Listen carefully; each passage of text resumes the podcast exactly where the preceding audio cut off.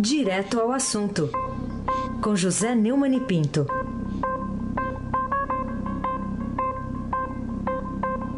Neumani, bom dia. Bom dia, Raíssen Abac, o craque. Bom dia, Carolina Ercolim, tintim por tintim. Bom dia. Bom dia, Almirante Nelson e o seu pedalinho. Bom dia, Bárbara Guerra. Bom dia, Marcia Biasi. Bom dia, Plan Ouvinte. Emanuel, Alice e Isadora. Bom dia, melhor ouvinte, ouvinte da Rádio Eldorado 107,3 FM, Aysen Abac, o craque. Bom, vamos começar com uma notícia que a gente acabou de dar aqui também, mas agora para sua análise, Neumann, porque foi num voo aí entre São Paulo e Brasília, o, passou lá o ministro Ricardo Lewandowski, o advogado que estava no voo, Cristiano Caiado de Ascioli, disse que o Supremo é uma vergonha. E aí o ministro mandou chamar a Polícia Federal, o advogado foi levado para depor lá em Brasília. E aí, era para tudo isso?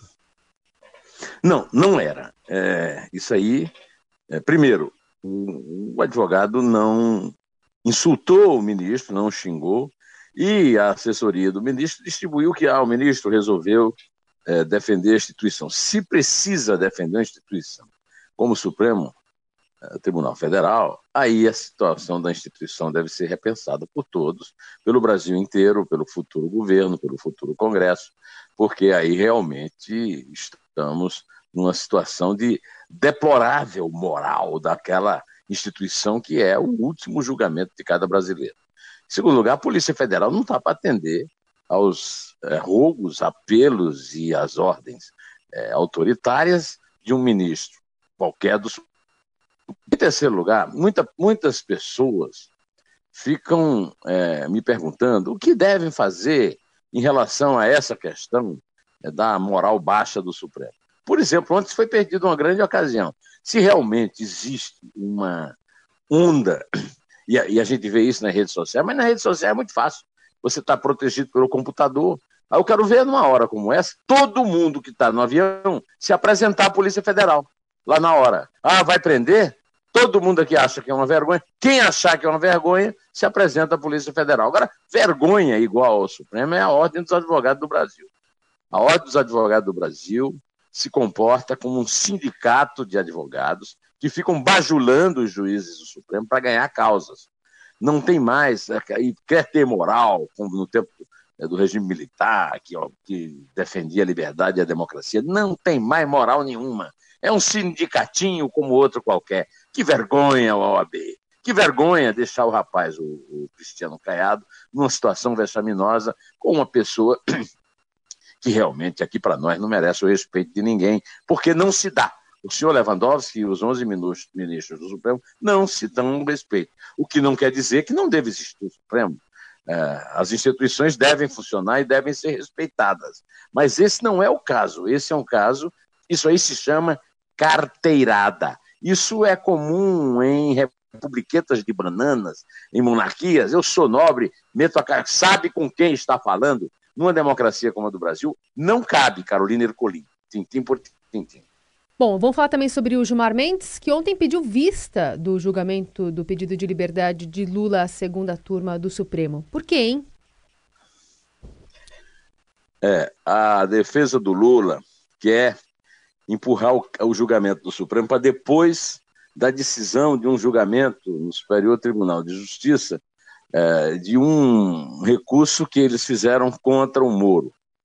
Ou seja, a, a defesa do Lula quer pautar o Supremo Tribunal Federal e quer pôr o carro na frente dos bois, o Superior Tribunal de Justiça, é, como um superior do Supremo Tribunal Federal. Isso é um absurdo e qualquer ministro do Supremo que tivesse o mínimo de vergonha na cara, além de não fazer como o Lewandowski fez no avião, fazer como, não fazer como o Gilmar Mendes fez ao pedir vista e fazer exatamente o que o Lewandowski estava querendo fazer ao presidir a sessão, de empurrar o julgamento para depois do julgamento do TSE, para servindo de assessorzinho, de capinha, né, como aqueles funcionários que empurram a cadeira, da, do, o advogadinho do Lula é, é, encontrou nesses ministros, Gilmar Mendes e Ricardo Lewandowski, seus vassalos, aqueles caras que fazem, é, os assessores deles, né? que eles pagam para ver processo, essas coisas. Né? É um vexame, isso aí é um vexame. Mas eu repito, o Poder Judiciário, é, o Ministério Público Federal e a Polícia Federal precisam ser respeitados, senão nós vamos ver aqui uma bagunça total, né? não, não é uma democracia, se for assim. Agora, pedido de vista do julgamento para atender a defesa do Lula, olha, dá até náusea, viu, Raíssen Abac, o craque. Muito bem, então estava 2 a 0 contra né, o ex-presidente, aí interrompido o julgamento. O Neumann, vamos falar ainda sobre o Supremo, mas agora uma outra questão. O ministro Edson Fachin atendeu o pedido da Procuradora-Geral da República, Raquel Dodge, e resolveu abrir uma investigação sobre um eventual Caixa 2, a Onyx Lorenzoni, e também seis deputados e três, e três senadores. Onyx, que vai ser aí, Onyx Lorenzoni, né? Que ele, ele disse que a pronúncia é essa. Uh, vai ser ministro aí do futuro governo.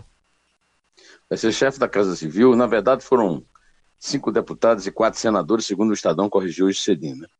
O, o que precisamos corrigir também é o seguinte: há uma, uma sensação, das, muita, eu, eu, eu, comentei esse fato no Estadão Notícia, que está no ar desde seis horas, já tem gente reagindo. Né? E como eu esperava, uma reação muito grande. É, e as pessoas estão perguntando: ah, mas você não disse que não confia no Supremo? Isso é uma coisa, eu não confio na composição do Supremo, mas eu confio nas instituições da República no Brasil. É, o Supremo como instituição é uma coisa, o Ministério Público Federal é uma outra coisa, a Polícia Federal é outra coisa, os juízes de primeira instância, os tribunais regionais federais. Então, ah, existe uma institucionalidade que precisa ser respeitada. Não é o Bolsonaro, porque ganhou a eleição, que vai decidir, pela confiança pessoal dele, se o Lorenzoni é inocente ou não dessa investigação de Caixa 2. Isso aí tem que ser Caixa 2 é um crime, é um crime econômico, é um crime penal. Eles estão querendo, inclusive, passar para a Justiça Eleitoral, que é para manter a impunidade, mas Caixa 2 é grave, é agressão ao princípio fundamental do capitalismo, que é a concorrência. Não estou dizendo que o Onix Lorenzoni e os nove parlamentares são culpados. Eu estou dizendo que ou nós respeitamos isso, ou então não respeitamos também a decisão da primeira instância, da segunda instância e do Tribunal Superior é, de Justiça, do Supremo Tribunal Federal, que condenaram o Lula à prisão. Quer dizer, nós não podemos ter dois pesos e duas medidas. Agora, porque o Bolsonaro disse que tem a, o Lorenzoni tem a confiança pessoal dele, e o Lorenzoni disse que é uma bênção, porque enfim vão investigar, então espera investigar. Olha, eu, ainda ontem, no, no aeroporto de Brasília, voltando para São Paulo, fui fazer uma palestra lá na Associação Brasileira dos Geradores de Energia Elétrica, eu encontrei um ex-assessor do do Itamar Franco, que hoje é assessor do Bolsonaro. E, e nós estávamos exatamente conversando sobre o exemplo que o Itamar deu, quando o, o homem de maior confiança dele, o Argrives, é, foi posto sob suspeição e foi, foi afastado do governo até provar a inocência nas instâncias judiciais. O, ao se eleger presidente da República, o, o Bolsonaro prometeu exatamente o contrário, prometeu fortalecer as instituições. E o fato dele ter confiança pessoal é, é a mesma coisa que é, é o, o, que acontece com o Lula, né? É, o, tem milhões de brasileiros que confiam pessoalmente no Lula. E daí? Então não tem essa, não. É, isso aí é um erro, é um erro grave que pode comprometer, inclusive, a, a, a, rigidez e a, a moral que esse governo recém-eleito tem. Terá a partir de 1 de janeiro.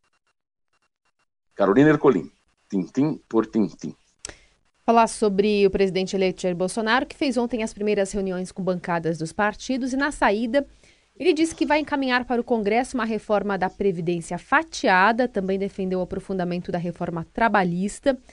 O que, que você acha desse fatiamento de uma reforma da Previdência? A que está a discussão hoje já é bem branda, né? E aí agora um, um fatiamento, como ele propõe agora nessa discussão no Congresso. O fatiamento, eu não tenho nada com o governo. Minha avó dizia que conselho fosse bom, vendia na farmácia. Não estou aqui para dar é, conselho, não sou assessor do Bolsonaro, não pretendo ser, nunca pretendi ser nada em governo nenhum. Agora, acontece o seguinte: fatiar a reforma da presidência é um convite ao próprio enfraquecimento. Né? Quer dizer, é como um, um, um, um lutador de boxe, digamos, uma, uma, metáfora, permitir que o adversário fique minando, batendo nele é, no fígado, por exemplo, até uma hora que ele vai, vai cair. É uma, a, a, o pior jeito de fazer a reforma da Previdência é fatiar. O melhor jeito, pelo visto, o Bolsonaro não quer fazer. O melhor jeito é acabar totalmente com todos os privilégios. Eu já venho falando e repetindo isso aqui. Afinal de contas, Carolina, é, eu me lembro de uma pesquisa do Ibope que mostra que 75% da população brasileira não quer saber de reforma da Previdência. Por quê? Porque essa reforma vem sempre para cima das costas do trabalhador. É, olha aqui, a única reforma da Previdência é aquela que não tiver privilégio. Agora, a primeira coisa que vai o próprio Bolsonaro vai querer privilégio para militar. Então não vai fazer a reforma da Previdência enquanto for assim. Quer dizer, ah, existe sempre alguém que, ah, o caso é esse, o caso é aquele, e aí vai sempre ter um privilégio, vai sempre ter uma diferença, e não pode ter. A, única reforma da Previdência que pode dar certo é uma reforma que, sim, tem que aumentar realmente a idade, é, mas que tem que fazer um equilíbrio, uma isonomia entre é, servidores públicos e funcionários e trabalhadores privados, e entre todas as castas do serviço público, que não são todos, né, mas nas castas, os marajás, que precisam acabar com esse privilégio. Aí sem abaque, o craque. Bom, ontem o presidente eleito começou aquelas reuniões com partidos, depois de conversar mais diretamente com aquelas bancadas temáticas, né, Neumann? Agora com partidos, teve já reunião com o MDB, o PRB também. Hoje essas reuniões continuam lá em Brasília, mas ele falou sobre aprofundar a reforma trabalhista e teve uma frase lá de efeito. É, ele disse: é horrível ser patrão no país, Neumann. É horrível. É horrível ser patrão nesse país, porque o país está numa crise econômica terrível e os empresários pagam parte da conta. Agora, vamos ouvir o Bolsonaro e depois eu acabo de comentar. Vamos ouvir, por favor, Mirante Nelson. Toca aí o Bolsonaro. Não basta você ter direitos, só direitos, se não tem emprego. Esse é o grande problema que existe. Agora, a guerra da informação, é, eu tenho dito para os, empregadores que eles têm que entrar nessa guerra, não deixar cargo é, do governo.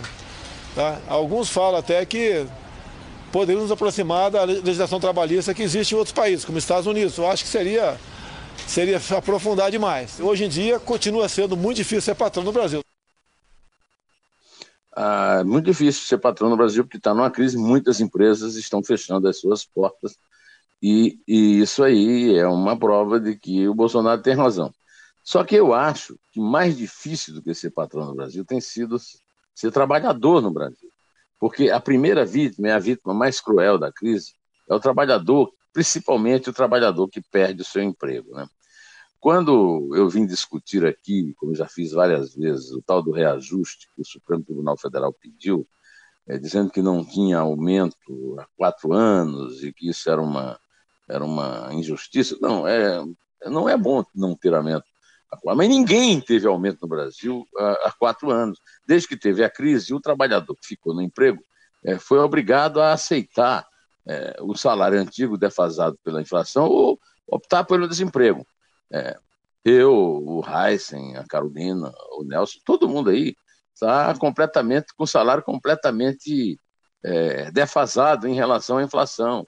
Todo trabalhador, mas está todo mundo feliz porque está empregado. Tem 12 milhões de desempregados. Eu saio no fim de semana para caminhar aqui no bairro e vejo as calçadas cheias de pobres brasileiros desempregados que não tem nenhum teto onde morar.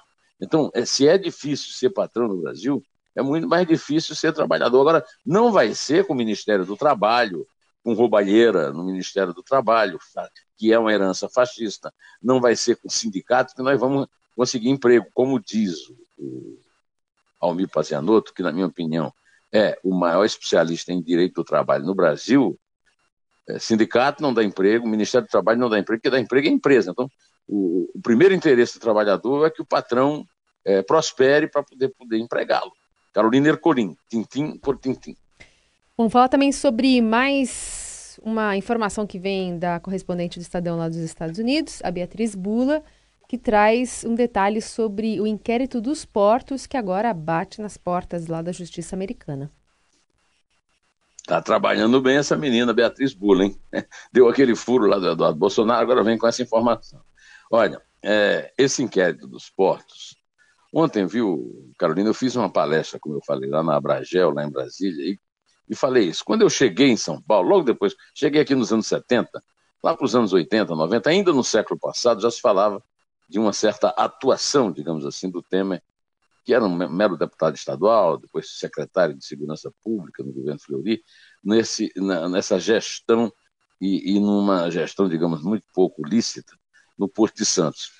Agora, nós temos uma investigação que foi aberta graças a uma decisão lá do Rodrigo Janot e a Polícia Federal, com aquele delegado Kleiber lá, está fazendo uma, é, um inquérito que foi autorizado e tem sido adiado pelo Supremo Tribunal Federal para descobrir a responsabilidade do Temer, do Eliseu Padilha e de Moreira Franco, que teriam recebido uma propina milionária para eles próprios e para o MDB, para é, produzirem um, um, decreto que é um absurdo. O decreto em si é um absurdo, devia ter sido cancelado já faz algum tempo, que esse decreto que praticamente eterniza né, as concessões no Porto de Santos.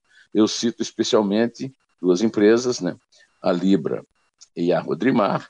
No caso da Libra, a Libra tem um, um tem essas concessões que não acabam nunca e nunca pagou um tostão por elas porque a Codesp, que é a empresa que administra o porto, companhia de docas do estado de São Paulo, cobra e ela disse que não deve. E, e, e, foi feita uma arbitragem que foi, eu vivo insistindo aqui, essa arbitragem foi bolada pelo Eduardo Cunha, pelo Temer e por essa gente toda desse inquérito.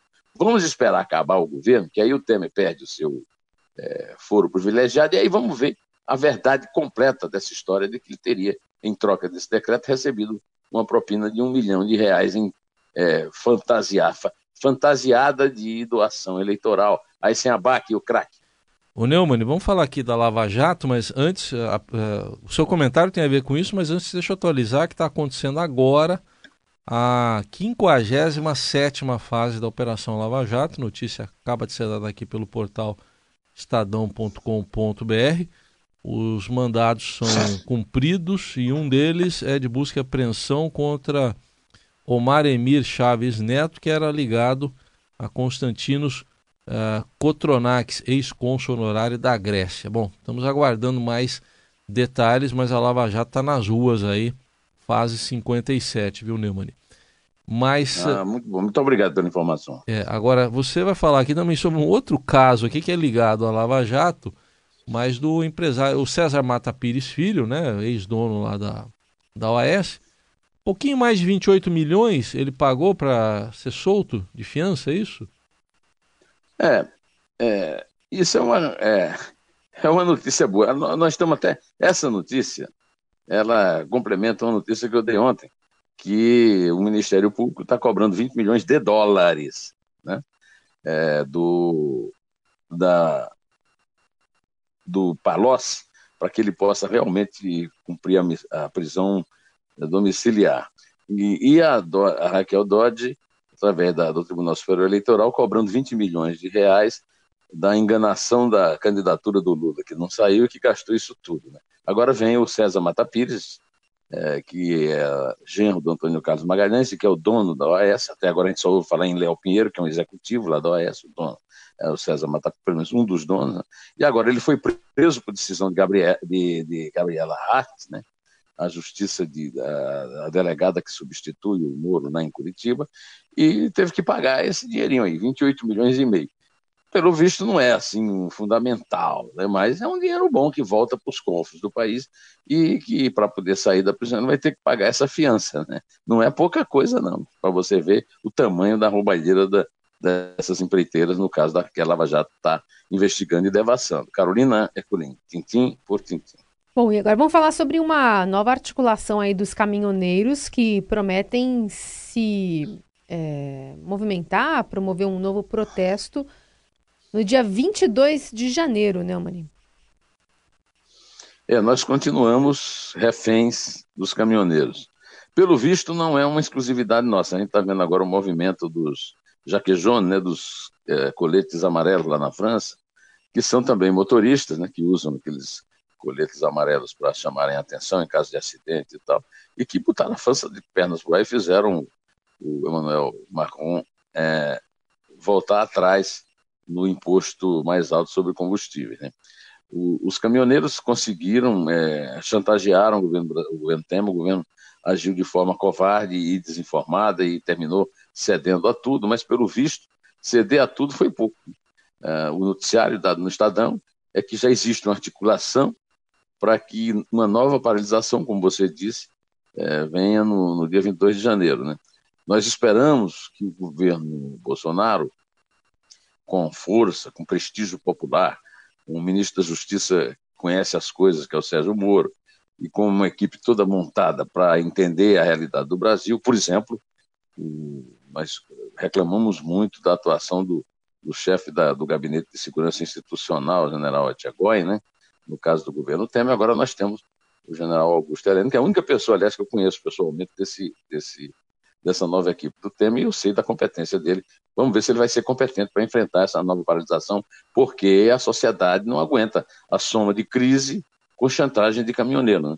E, e, e, a paralisação do abastecimento e, e, a, e a inflação que vem em consequência. Vamos ver como é que vai ser enfrentado esse movimento.